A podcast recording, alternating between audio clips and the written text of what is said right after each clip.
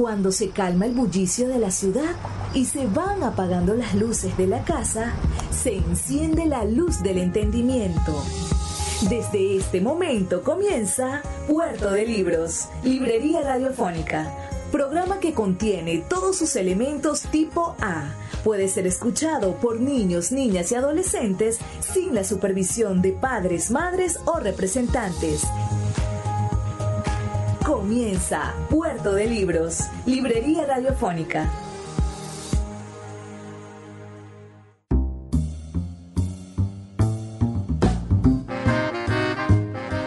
Bienvenidos a Puerto de Libros, librería radiofónica. Les habla Luis Peroso Cervantes quien trae este programa con tantísimo cariño para todos ustedes a través de la red nacional de emisoras Radio Fe y Alegría. Todo el país unido con ese hermoso corazón, el corazón de fe y alegría que hace inmortal e invencible el espíritu humano. La noche de hoy tendremos un programa muy especial.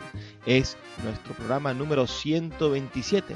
Estaremos desarrollando una entrevista que realizamos en nuestro domicilio, en el espacio que nosotros llamamos Puerto de Libros, en esta casa llena de bibliotecas.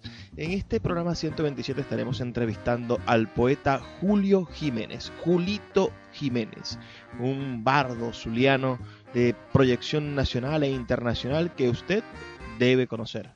Así que sin más retrasos vamos a escuchar ahora los mensajes que tienen para nosotros nuestros anunciantes, esas personas que hacen posible que Puerto de Libros y Librería Radiofónica llegue a sus hogares de lunes a viernes en estas noches maravillosas de la Red Nacional de Emisoras Fe y Alegría. Sultana del Lago Editores es una empresa zuliana de servicios editoriales. Nuestro catálogo tiene más de 100 títulos de autores nacionales e internacionales. Además, somos la única editorial que presta servicios de impresión bajo demanda en Maracaibo. No necesitas invertir en grandes tirajes. Tus lectores pedirán tu libro, nosotros lo imprimiremos y tú obtendrás regalías. Por ello, también editamos internacionalmente en Amazon y Google Play Books. Conoce más en nuestra nueva página web www.sultanadelago.com o siguiéndonos en Instagram como arroba sultana del lago.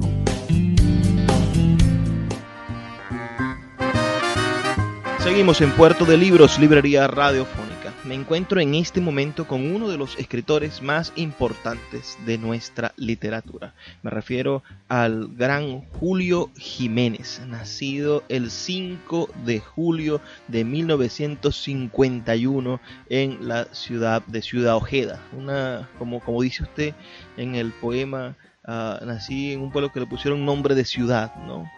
Y Julito Jiménez, mejor conocido como Julito Jiménez en todos los intersticios de la poesía en esas en esos en, esos lugares que ahorita por la cuarentena están vedados pero que son una especie de recinto de santuario para los poetas para los creadores para las personas que aman mm, de la bohemia. Julito Jiménez es un celebrante de la vida. Él escribe y cada uno de sus poemas han sido fundamentalmente alimentados por la alegría de vivir Julio Jiménez. Julio, primero dale un saludo a nuestra audiencia de la Red Nacional de Radio Fe y Alegría. Y luego te pedimos que, nos comentes un poco ese, ese nacimiento tuyo en, en, Ciudad Ojeda. Tus padres eran empleados petroleros.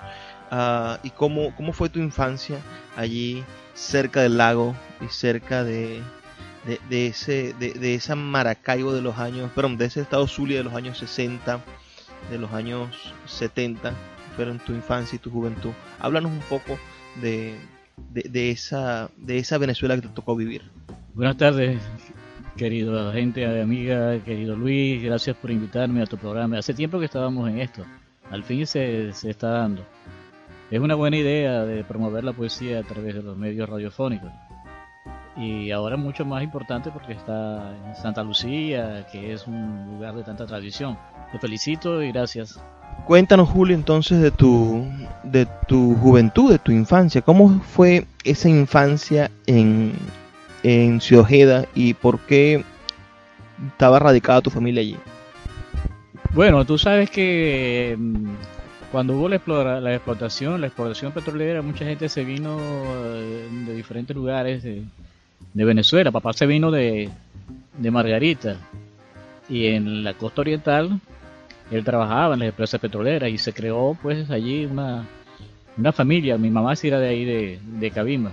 Entonces en Ciudad teníamos un, era un lugar muy hermoso porque teníamos caminos para la playa, teníamos eh, un, parque de con manglares y vi muchas cosas que después yo le, leí o que, o que soñé. Por ejemplo, papá una vez, como yo era un niño un poco oído así, papá me dijo, ven para que veas esto. Como a las 12 de la noche, me llevó a, atravesar el, puente la planchada, como lo decían. Tres mujeres caminaban delante de nosotros. Vamos a decir, pero ¿qué es esto? Para que veas esto, pero no hagas no haga ruido. Yo seguía a mi padre cuando vemos que las tres mujeres se bajan de la planchada y se meten en un cayuco. Cayuco, la pequeña nave.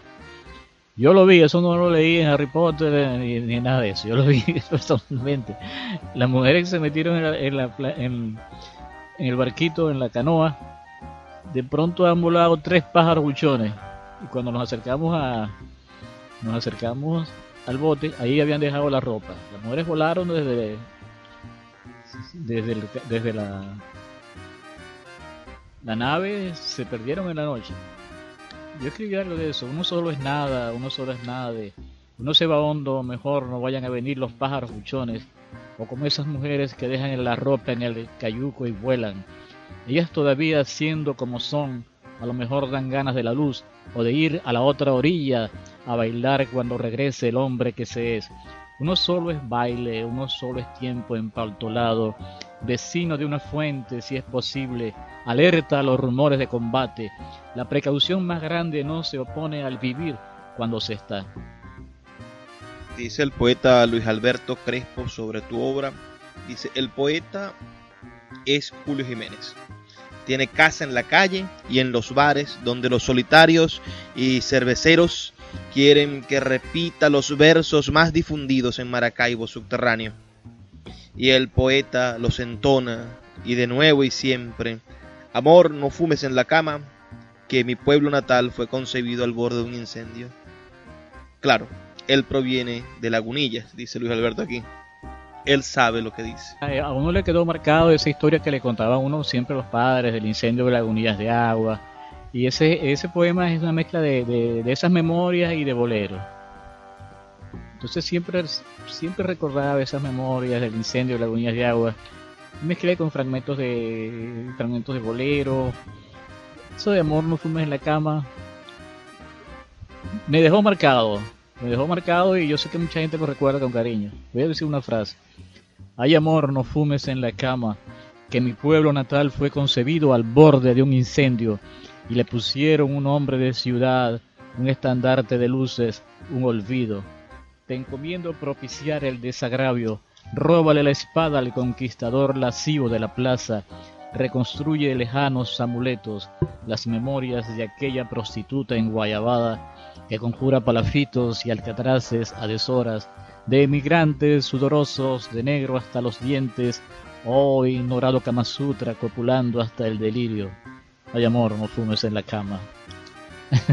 una, una experiencia maravillosa con Julito Jiménez. En el año 2015 tuvimos la oportunidad de rendirle un homenaje en el Festival de Poesía de Maracaibo y de escuchar a poetas y amigos de Julito decir todo lo importante que ha sido su obra en el contexto nacional. Julito Jiménez es un prócer de nuestra literatura, no solamente por, porque se haya dedicado, como muchos lo hicieron, al, al, ámbito académico y a crear una literatura de cierta forma acartonada, no, Julito Jiménez es una persona que ha vivido la literatura, es como esos hombres que en el siglo XIX salieron a caballo en busca de la libertad bueno, Julito Jiménez ha montado las crines de la poesía y ha salido a buscarla por el mundo.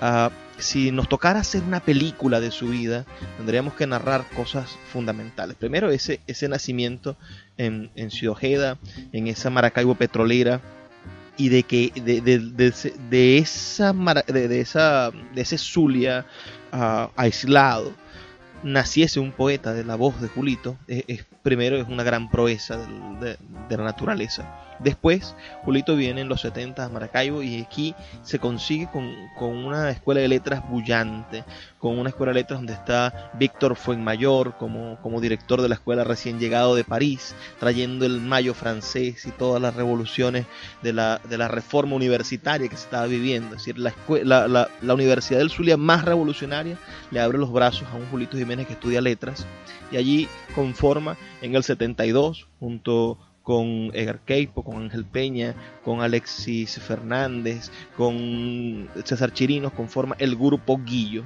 que es la primera organización juvenil de escritores y pintores uh, y que va a ser la marca de su generación. Cuéntanos un poco de esa experiencia, Jolito.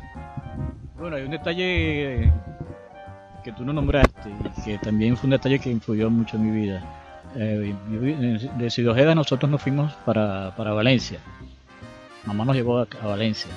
Allá yo estudié, empecé a estudiar el bachillerato en el Liceo Enrique Bernardo Núñez. Bueno, y allí descubrí la poesía como hecho, como hecho escrito, ¿no? Porque en verdad cuando yo empecé a leer poesía, yo me acuerdo que vendía unos cuadernitos por un bolívar y empecé a leer poesía, poesía clásica, de Andrés Eloy Blanco, los poetas centroamericanos. Cuando yo empecé a leer la poesía, yo sentí un llamado, yo me sentí eso, me sentí atrapado por esa red de la poesía. Y yo, yo supe inmediatamente que yo lo podía hacer. Tuve, tuve, tuve esa, esa intuición que yo podía hacer eso. Bueno, yo me acuerdo de, yo viendo una película, la película de Pablo Neruda. Este, yo me acuerdo, de acuerdo de, mi infancia, porque yo cuando pude, cuando empecé a escribir poesía, claro, yo escribía poesía a todas las muchachas, todas mis novias, o por lo menos las que yo decía que eran novias mías, ¿no? y entonces cuando los compañeros de clase de, cuarto grado, no, de, cuarto, de la escuela primaria, supieron que yo podía escribir poemas, inmediatamente yo le escribía poemas a toda la clase, todos los muchachitos de la clase, yo que estaba enamorado. Bueno, y cuando llegué al bachillerato seguí escribiendo, seguí escribiendo, hasta era una época muy, muy, muy contradictoria, porque había algo que nos, que, bueno, por lo menos a mí, un muchacho de 17 años, 18 años, influyó mucho la, generación hippie, Ángela Morino La Guerra, todas esas cosas estaban marcaron también mi existencia. La guerra de Vietnam, todas esas cosas, hay una épica muy fuerte en, esa, en ese momento. La épica nos marcó. La épica y, y, también la, la poesía amorosa. Siempre uno estaba entre esas dos tendencias, entre la poesía amorosa y la poesía épica que venía a partir de los sucesos que estaban en el mundo. Entonces Julito Jiménez se mueve entre una épica y una erótica de los años 70 ah, y, bueno, y, cómo, se forma Julito en los años 60 también, ¿no? Su, su, juventud. Vamos a hacer una pausa, son breves dos minutos para escuchar los mensajes que tienen para nosotros los amigos de Radio Fe y Alegría, de la Red Nacional, con esas campañas de concientización que, tanto nos hacen falta. Y ya volvemos con más de esta entrevista que le estamos haciendo al gran poeta venezolano Julio Jiménez. Poeta Luis Peroso Cervantes le acompaña en Puerto de Libros, Librería Radiofónica, por Radio Fe y Alegría, con todas las voces.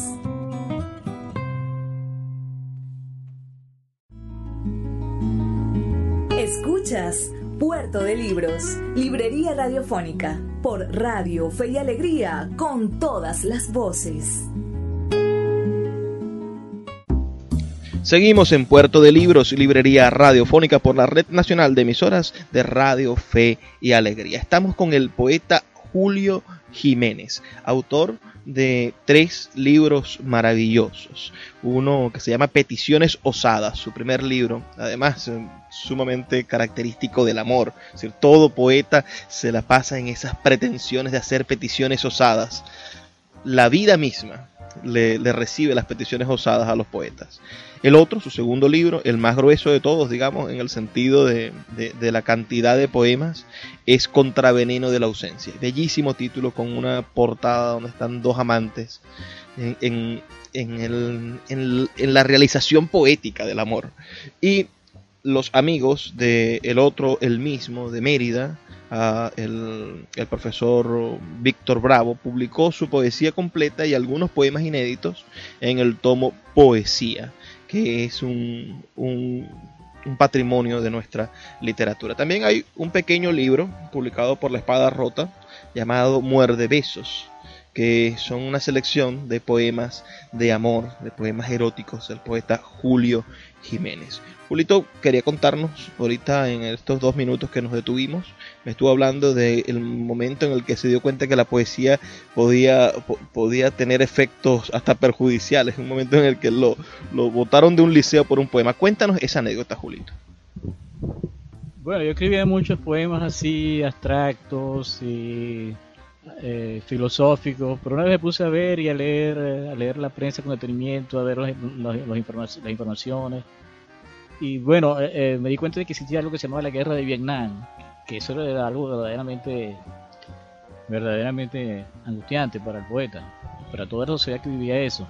Entonces me puse a escribir un, sí, un, un, testimonio, un testimonio épico, digamos, de ese momento. Yo me acuerdo que el, poeta, el poeta de Reinaldo Pérez este, me decía, no, como te, no te dejes utilizar por la política. No, no era, no, era que me estaba utilizando la política, sino que yo estaba dando una respuesta ante el contexto que estaba viviendo.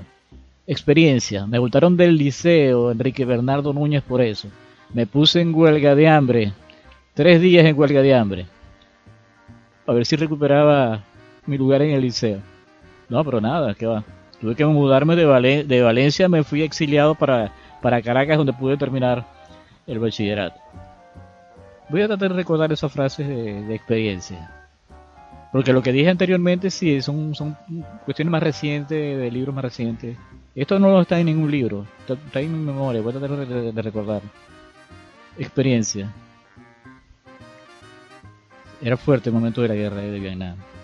Si acaso soñaremos en mundos diferentes, poblados de canciones, de nubes y de frutos, de niños concebidos en accesibles parques jugando a la pelota, tragándose la brisa, sin esperar de arriba un murmullo de seres sembradores de campos de napalm e ignorancia.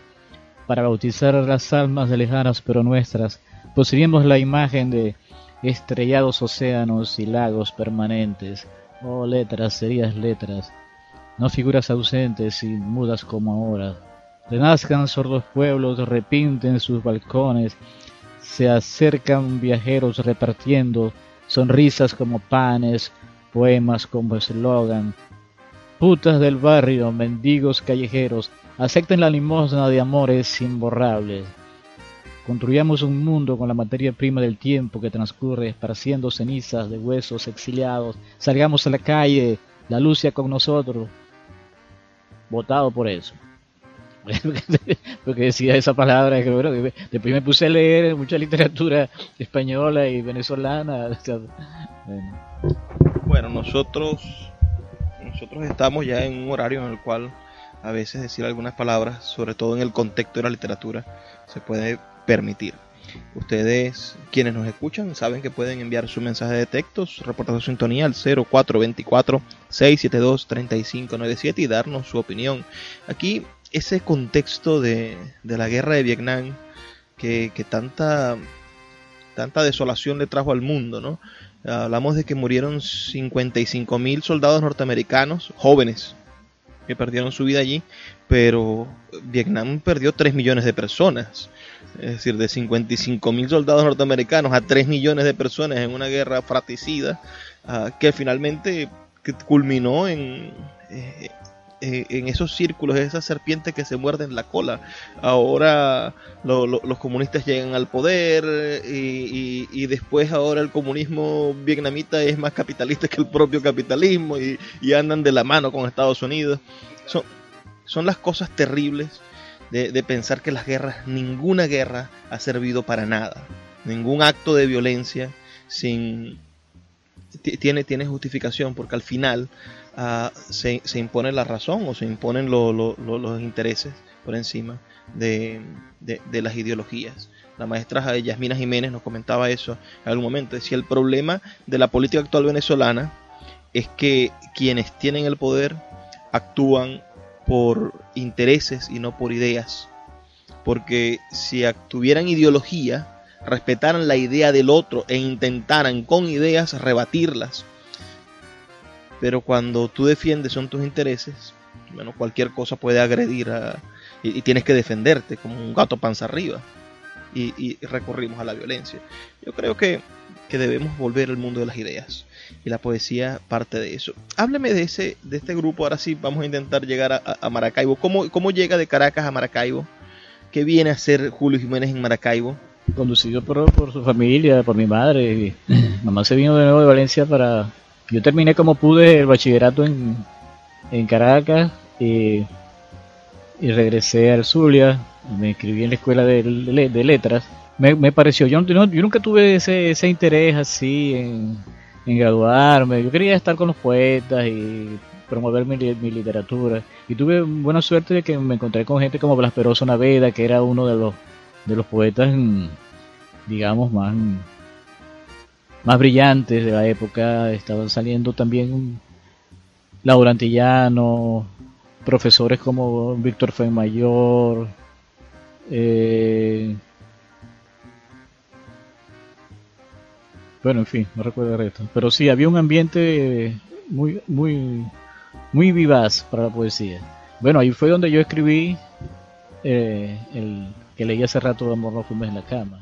Ese poema, Hay amor no en la cama, se publica originalmente en la revista Guillo. Es su primera edición, además con ilustrada, porque era una revista de, pintores y, y, poetas. Ahora, ese, ese poema tiene, encierra una historia de amor, una historia de amor que además, como yo les comentaba, en el momento en el que los cineastas venezolanos vayan buscando las vidas de los hombres más interesantes, más cinematográficos, estará la vida de Julito Jiménez entre, entre esas épicas, ¿no?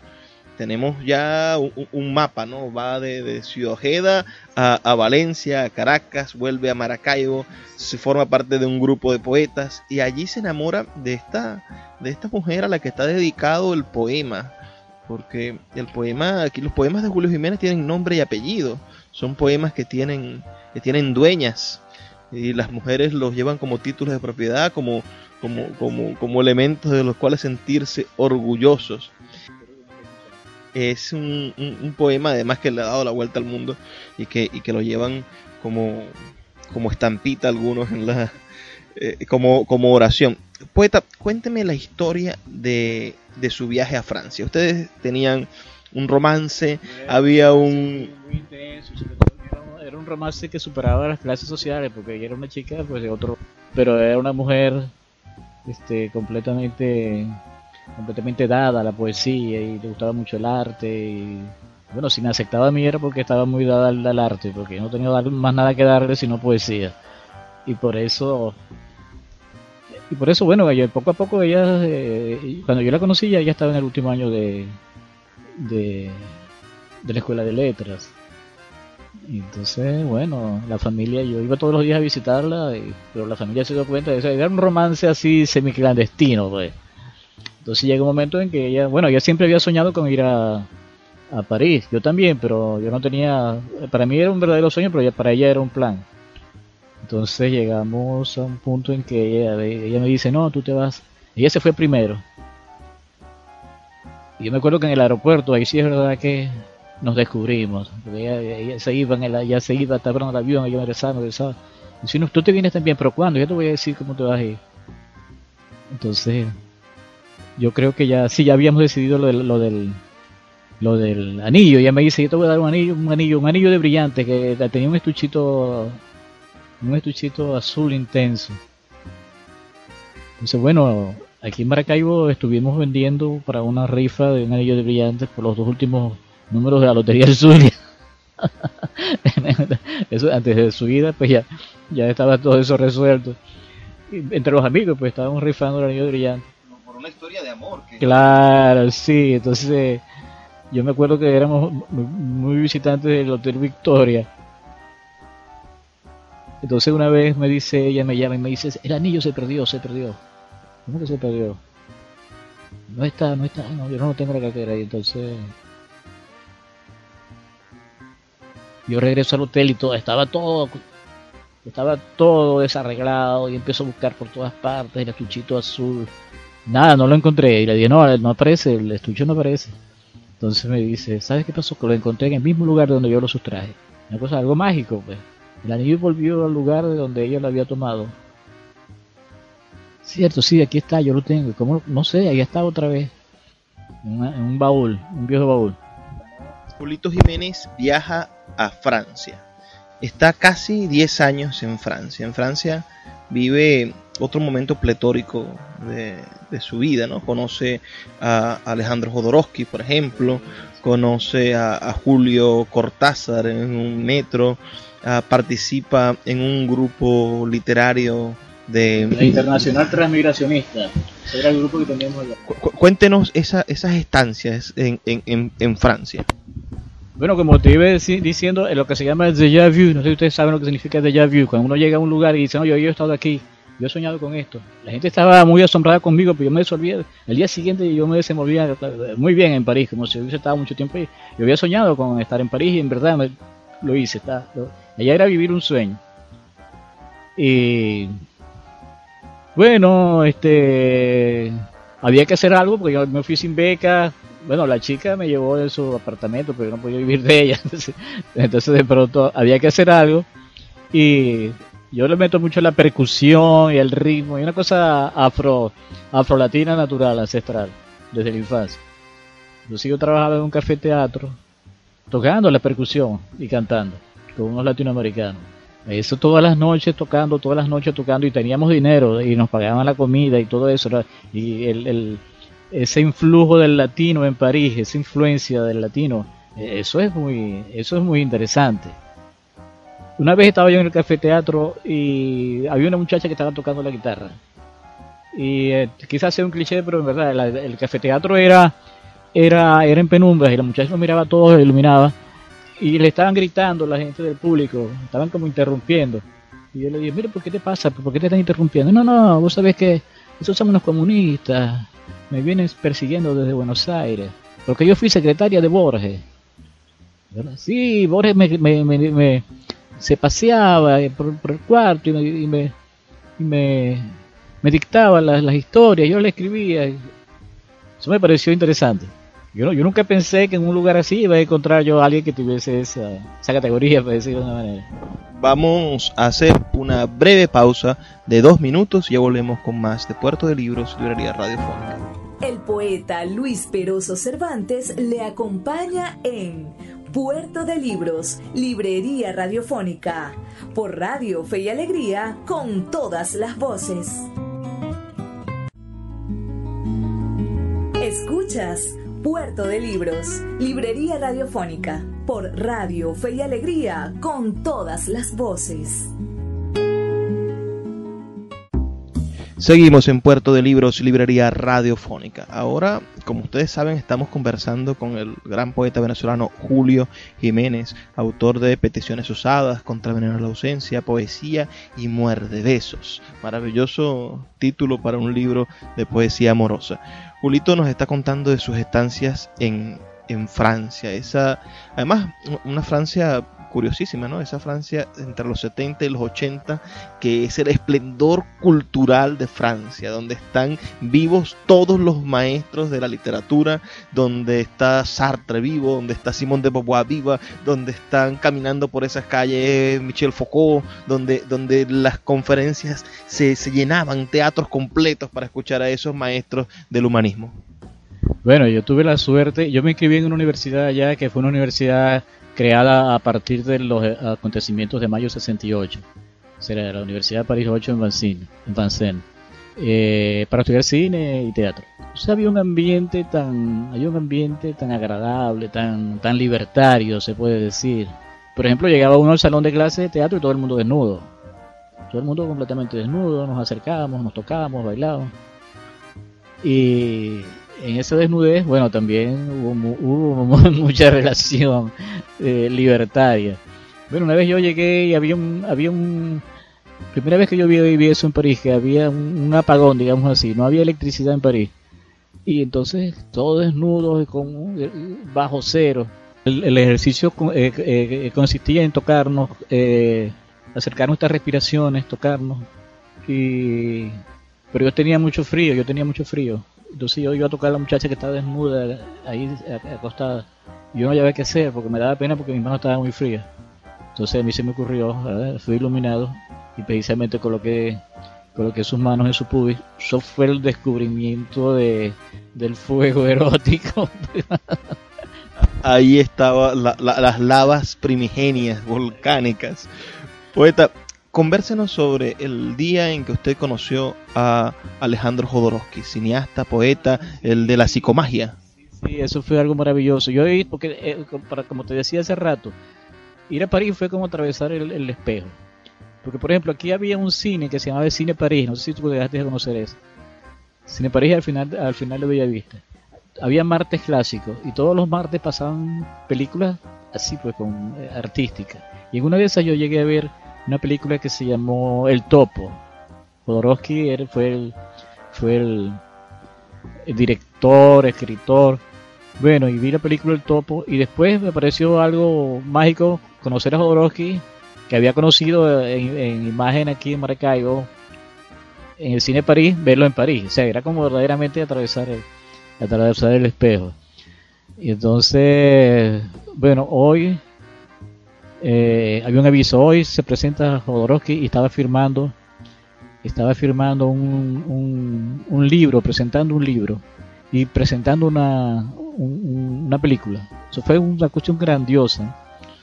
Entonces, bueno, yo, yo llego cuando yo veo, cuando yo veo un anuncio de la presentación de Jodorowsky, yo entro a la librería, era una librería. Yo hace poco mucha gente, mucha gente con libros para que él se los firmara. Yo no tenía ningún libro de él. Pero en un momento que él salió y yo le dije, mire, yo tuve este sueño y le conté un sueño que había tenido, que lo convertí en un poema. Y entonces él me quedó mirando así, asombrado. ¿Tú escribiste eso? sí, yo lo escribí. Era un sueño con mezcla de sueño, eh, cábala, que esos son temas que él, que él aborda mucho. Espérate un momentico aquí, que espérate un momentico que estoy... Eh, cuando yo termine de, de, de firmar estos libros, yo, yo te llevo a un lugar donde yo voy a hacer una presentación que vamos a hablar sobre las relaciones entre los sueños y la poesía. Yo te presento ahí, maravilloso. Caminamos mucho, caminamos caminamos como 10 cuadras por París, maravilloso. Y había un, un, cine donde estaban presentando su película. No recuerdo el nombre, de la película. Gente haciendo cola. Entonces él, tenía una chaqueta y se, se, cubrió la cara y pasamos por el, por el lado de mucha gente que estaba, que estaba haciendo cola para, para ver su película. Entonces yo le pregunté, mira Alejandro, ¿y esa película? No, no vayas a ver esa película, esa película es muy mala, su propia película, según él era muy mala. Y la gente haciendo colas larguísimas. Bueno, entonces llegamos al lugar donde él tenía la conferencia, que iba a hablar del tema sueños y sueños y, eh, y poesía. Era como el, la sala era una sala de, de baile, eh, piso de madera, espejo. Entonces él me presentó, él me presentó ante el público y nos pusimos todos en posición de loto. Acabo de, presentar, de conocer un poeta, dice él le va, va, a leer un poema que es la síntesis del tema que yo le venía a hablar. Yo, estaba, yo, yo, volaba de orgullo, ¿no? Entonces mientras yo decía, yo decía el poema, él, él eh, lanzaba las cartas del tarot. Tú sabes que Alejandro Jodorowsky es especialista de eso, en tarot. Y bueno, fue una de las veladas más, más, más bellas que yo, que yo he pasado, pues. Porque otros que yo siempre había admirado y él me trató con tanta, con tanta delicadeza y tanta cortesía. Fue, algo muy, fue algo muy, muy hermoso para mí. Coméntenos, poeta, de la experiencia que vivió con el grupo literario. Ya ustedes conformaron un grupo literario de inmigrantes para dar a conocer su poesía. Háblanos un poco de ese, de ese trajín. Ah, bueno, sí, unos amigos parisiense, parisiense al fin, vamos a hacer algo, amigos, vamos a reunirnos, ¿qué hacemos? Vamos a hacer un grupo, vamos a hacer un grupo. ¿Cómo se va a llamar? Internacional Transmigracionista, ah, bueno. Entonces nos buscamos un apoyo de una, una señora que tenía una casa que era amiga, era poeta. Una casa inmensa, varios cuartos. Entonces hicimos una noche de la velada transmigracionista. En una sala había había cine, en otra sala había música, danza y en otra en otra sala era era poesía. Y de pronto se aparecieron unos locos con un transmisor de radio y también esperaron, nos metimos en una en una emisora que ya se había ido y nos metimos en esa nos metimos en ese dial y empezamos a, decir poesía. Y empecé a decirme poesía que yo había escrito en francés. Yo tuve mucha poesía en francés. Y yo, generalmente esas radios libres, eso no duraba ni cinco minutos. Cuando tú empezabas a hablar cinco minutos y te recortabas. Yo no sé por qué, como una hora o más hablando y diciendo poesía y tomando vino. Y yo me acuerdo que llamaban por teléfono y estábamos tan locos que estábamos haciendo una, una transmisión irregular, pues. Y decíamos el teléfono y todo, dónde estábamos no, no, no, no, fueron, no nos perseguían y todo. Y me dio mucha alegría porque llamó una señora y decía, ah, pero ese poeta con esa voz tan exótica, para mí, para ella mi voz era exótica. Poeta, uh, háblenos de, de Cortázar. Usted conoció a Julio Cortázar en el metro. Esa es una anécdota también muy, muy chistosa. Ah, bueno, una vez lo vi en la casa de Cuba y otra vez en el metro, yo veo a un señor que está de pie, era como a las 5 de la tarde, y estaba un señor de pie y la cabeza le tocaba el techo del metro. Cuando yo vi las manos larguísimas, una de las cosas de Cortázar eran las manos. Tú sabes que él tenía como una enfermedad que iba creciendo, iba creciendo, pero las manos inmensas. Eso me llama mucho la atención de, de. Y después empezamos a hablar un rato ahí y yo decía, pero vamos a tener que enviar una carta a la empresa de trenes para que para que construya trenes más, más altos para los escritores. Se reía, se reía, se reía. Entonces fue uno de los poetas que a mí más me, me influyó también. Aquí en Maracaibo leíamos mucho Rayuela, Rayuela, encontraría la maga. Y eso es lo que estoy diciendo. Yo, yo aquí en Maracaibo leía mucho Cortázar y allá logré vivir ese, ese viaje de, de París, ese, viaje que de, de azar, ¿no? De azar, del reencuentro con las mujeres amadas Dice como yo te estoy diciendo, para mí París fue atravesar el espejo. Llegamos entonces a el año 1990, cuando usted ya en Maracaibo de vuelta publica Peticiones Osadas. Esa experiencia de recibir el apoyo de la Universidad del Zulia para publicar su primer libro, cuéntenos las peripecias para verse editado. Oye, tú sabes que, yo no, yo te puedo decir que sea suerte o el ambiente en la Universidad del Sur, en la Dirección de Cultura, era muy, era muy, muy abierto. Bueno, ahí estaba, este, creo que Laura llegó después, o estaba en ese, Fernando Araujo. Bueno, lo cierto es que yo llegué porque yo había tenido ya la experiencia, en, cinco años antes yo había estado en Maracaibo y había tenido la experiencia de, de Guido, ¿no? Pero yo había estado cinco años fuera y yo, bueno, traía libros, pero todos inéditos. Y y fue muy fue muy muy estimulante que traje de nuevo eh, yo saqué mis libros inéditos e inmediatamente fui, fui, fui publicado fui publicado en la bueno este libro poesía este fue publicado por el otro el mismo, ah sí el que fue publicado contra la ausencia. El otro el mismo fue publicado por por eh, Víctor Bravo, que es alguien que yo admiro mucho. Víctor Bravo me parece uno de los intelectuales más brillantes de, Venezuela. En los 90 también desarrollaste, Julito, un proyecto de investigación ah, sobre mujeres, la antología de poetas zulianas, donde la boca que te busca. Porque... Eh, es una experiencia muy bella, porque yo iba a visitar, yo iba a visitar... Eh, a mis amigos y sus esposas me pasaban así debajo de la mesa poemas y, yo los leía y me parecían que eran más brillantes, más inteligentes que los que escribían sus maridos. O sea, me parecía que las mujeres estaban escribiendo mejor. Y bueno, yo fui poco a poco meditando sobre hacer, sobre hacer el libro de mujeres. Fue una manera de visibilizar a la poesía femenina que no se había hecho jamás. No se había hecho jamás, es cierto. Yo lo hice por eso, fue como, como una gratificación por toda la por todos los placeres que he recibido de, ese género. También eres autor de una antología llamada Atisbando Llamaradas, que es la antología poética de la costa oriental del lago. Esa preocupación por la tierra que te vio nacer. Claro, es lógico, eso es una manera, sí, es una manera de, de gratificación. No siempre tiene algo que gratificar el lugar donde uno nace. Después, en el año 2000, mm, la Secretaría de Cultura del Estado publica Contraveneno de la ausencia. Ah, ¿Crees tú que ese es tu libro más logrado, que tiene mejor arquitectura? Bueno, eh, como lo que te iba diciendo, para mí fue una gran, fue una gran, una gran sorpresa porque ese era un libro que fue escrito originalmente en, en francés, Contraposición de la absence. Eh, quería decir contraveneno de la, la absence es la, el ajenjo, que era una bebida muy fuerte que tomaban los poetas en el siglo XIX, XVIII, que volvía, que volvió loco a a Poliner, a, a, vino de, de, ajenjo, de absante. Entonces yo quería hacer contraveneno, contraveneno de la ausencia del contraveneno, que la ausencia venía a ser como un veneno. Entonces yo, yo quise hacer un libro que fuera el veneno de la contraveneno de la ausencia.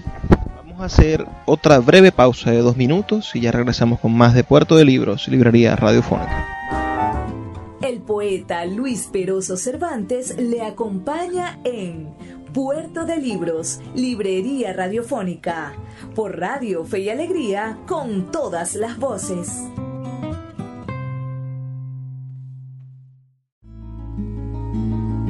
Escuchas Puerto de Libros, Librería Radiofónica, por Radio Fe y Alegría, con todas las voces.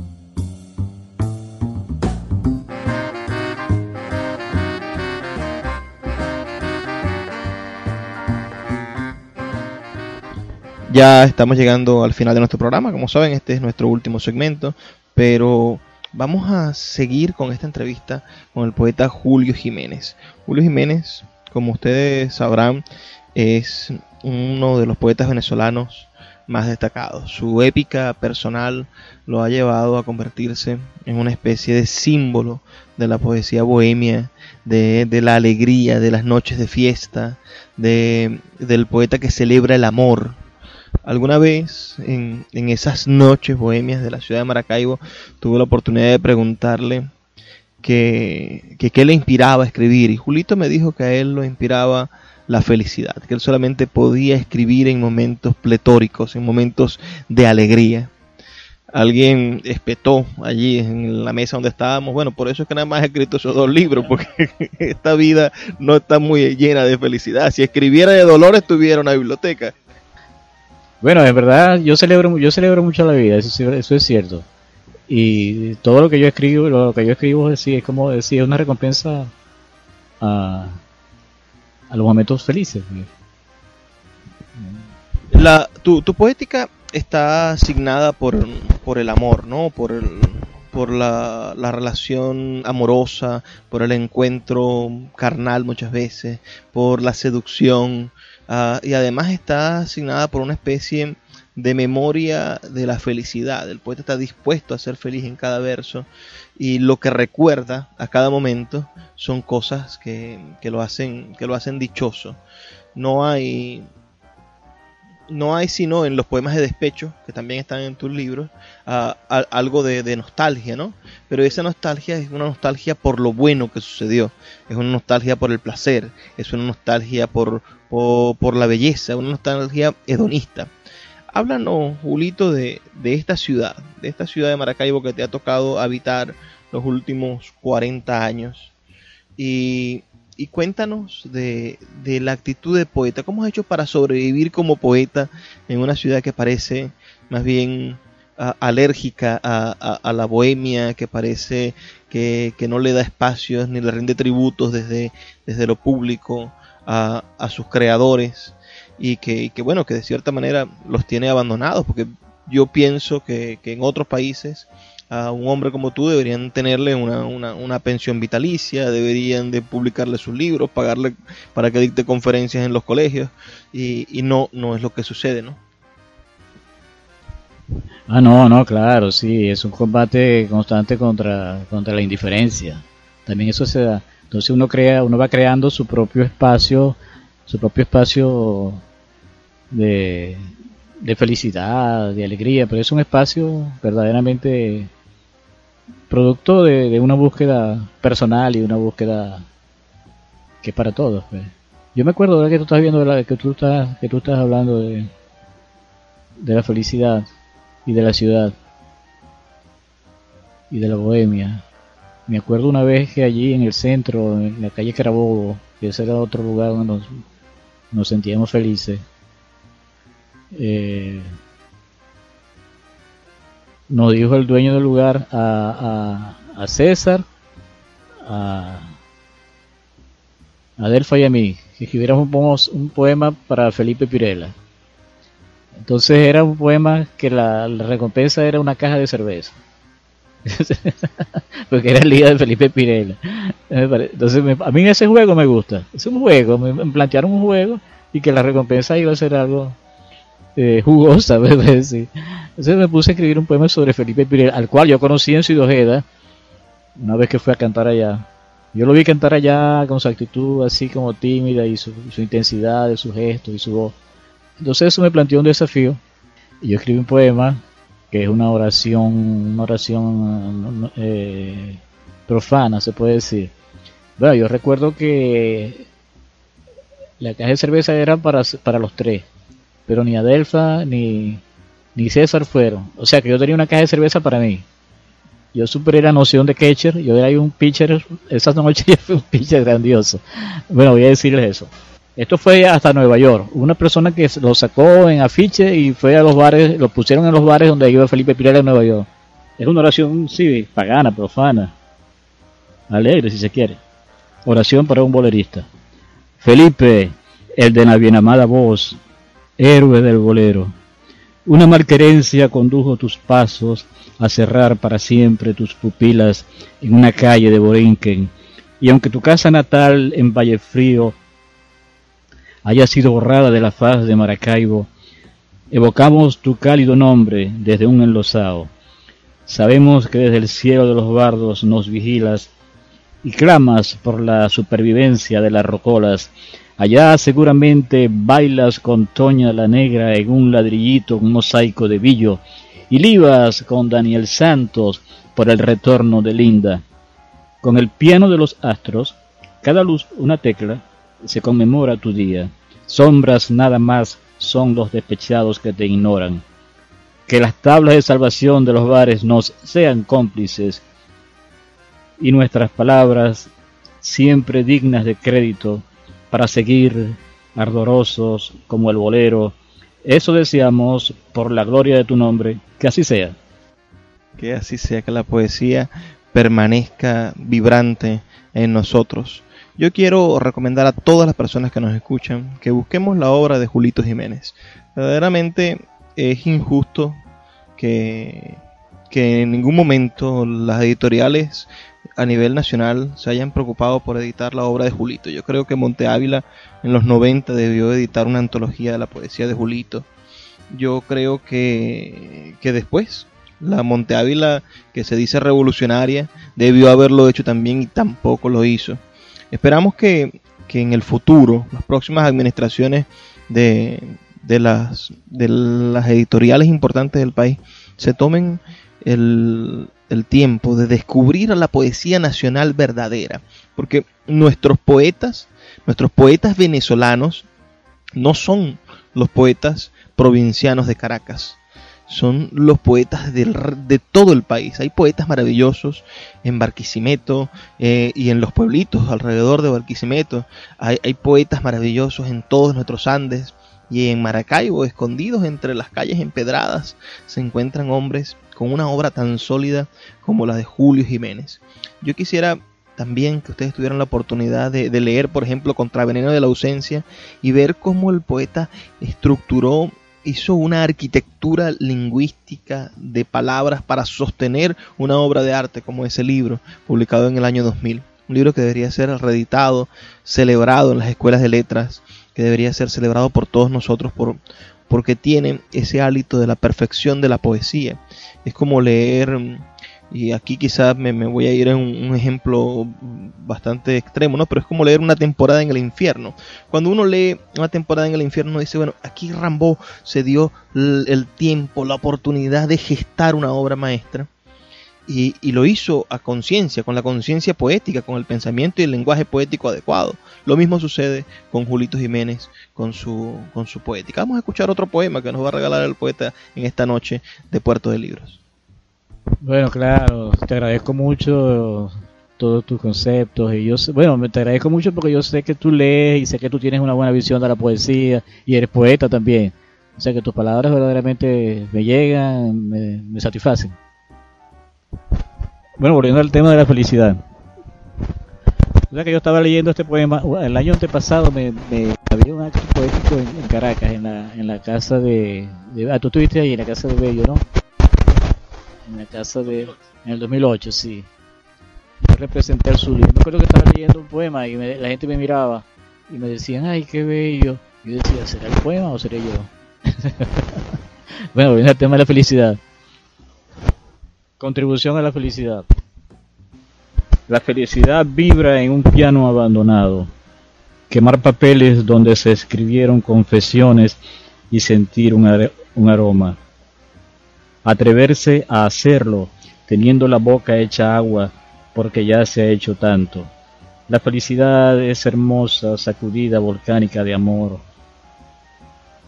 a una fiesta en sábanas donde persisten huellas de vino, los dedos, los dedos de quienes se aman como sintiendo instrumentos de música en un espacio imaginario llamado cielo o llamado esferas sin nombres de las vías húmedas son también la felicidad. Quien ve una ostra y no piensa en la y, no recuerda un sabor de la felicidad no ha ido muy profundamente aún. Alguien puede decir, huéspedes de las aguas la recuerdan. Una guerra puede ser el producto de una felicidad monopolizada por algunos favorecidos por la naturaleza, el saber hacer o la historia tal cual se acepta. Para vivir feliz, una dosis respetable de silencio es suficiente. Para vivir feliz, una dosis respetable de silencio es suficiente. Con eso Espero que nosotros hayamos alcanzado el silencio necesario. Ya debemos de, despedirnos, amigos que están con nosotros. Los vamos a dejar con los mensajes que tienen para nosotros nuestros anunciantes, esas personas que hacen posible que Puerto de Libros, Librería Radiofónica, llegue a sus hogares de lunes a viernes de 9 a 10 de la noche por esta señal de la Red Nacional de Radio, Fe y Alegría. Agradezco mucho a Julito por darnos sus palabras y a ustedes por escucharnos. Y como siempre les digo, por favor, sean felices, lean poesía.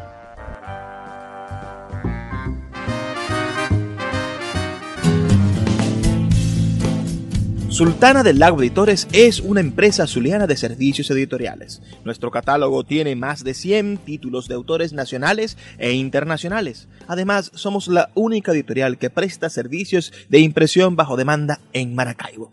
No necesitas invertir en grandes tirajes. Tus lectores pedirán tu libro, nosotros lo imprimiremos y tú obtendrás regalías. Por ello, también editamos internacionalmente en Amazon y Google Play Books. Conoce más en nuestra nueva página web www.sultanadelago.com o siguiéndonos en Instagram como arroba sultana del lago.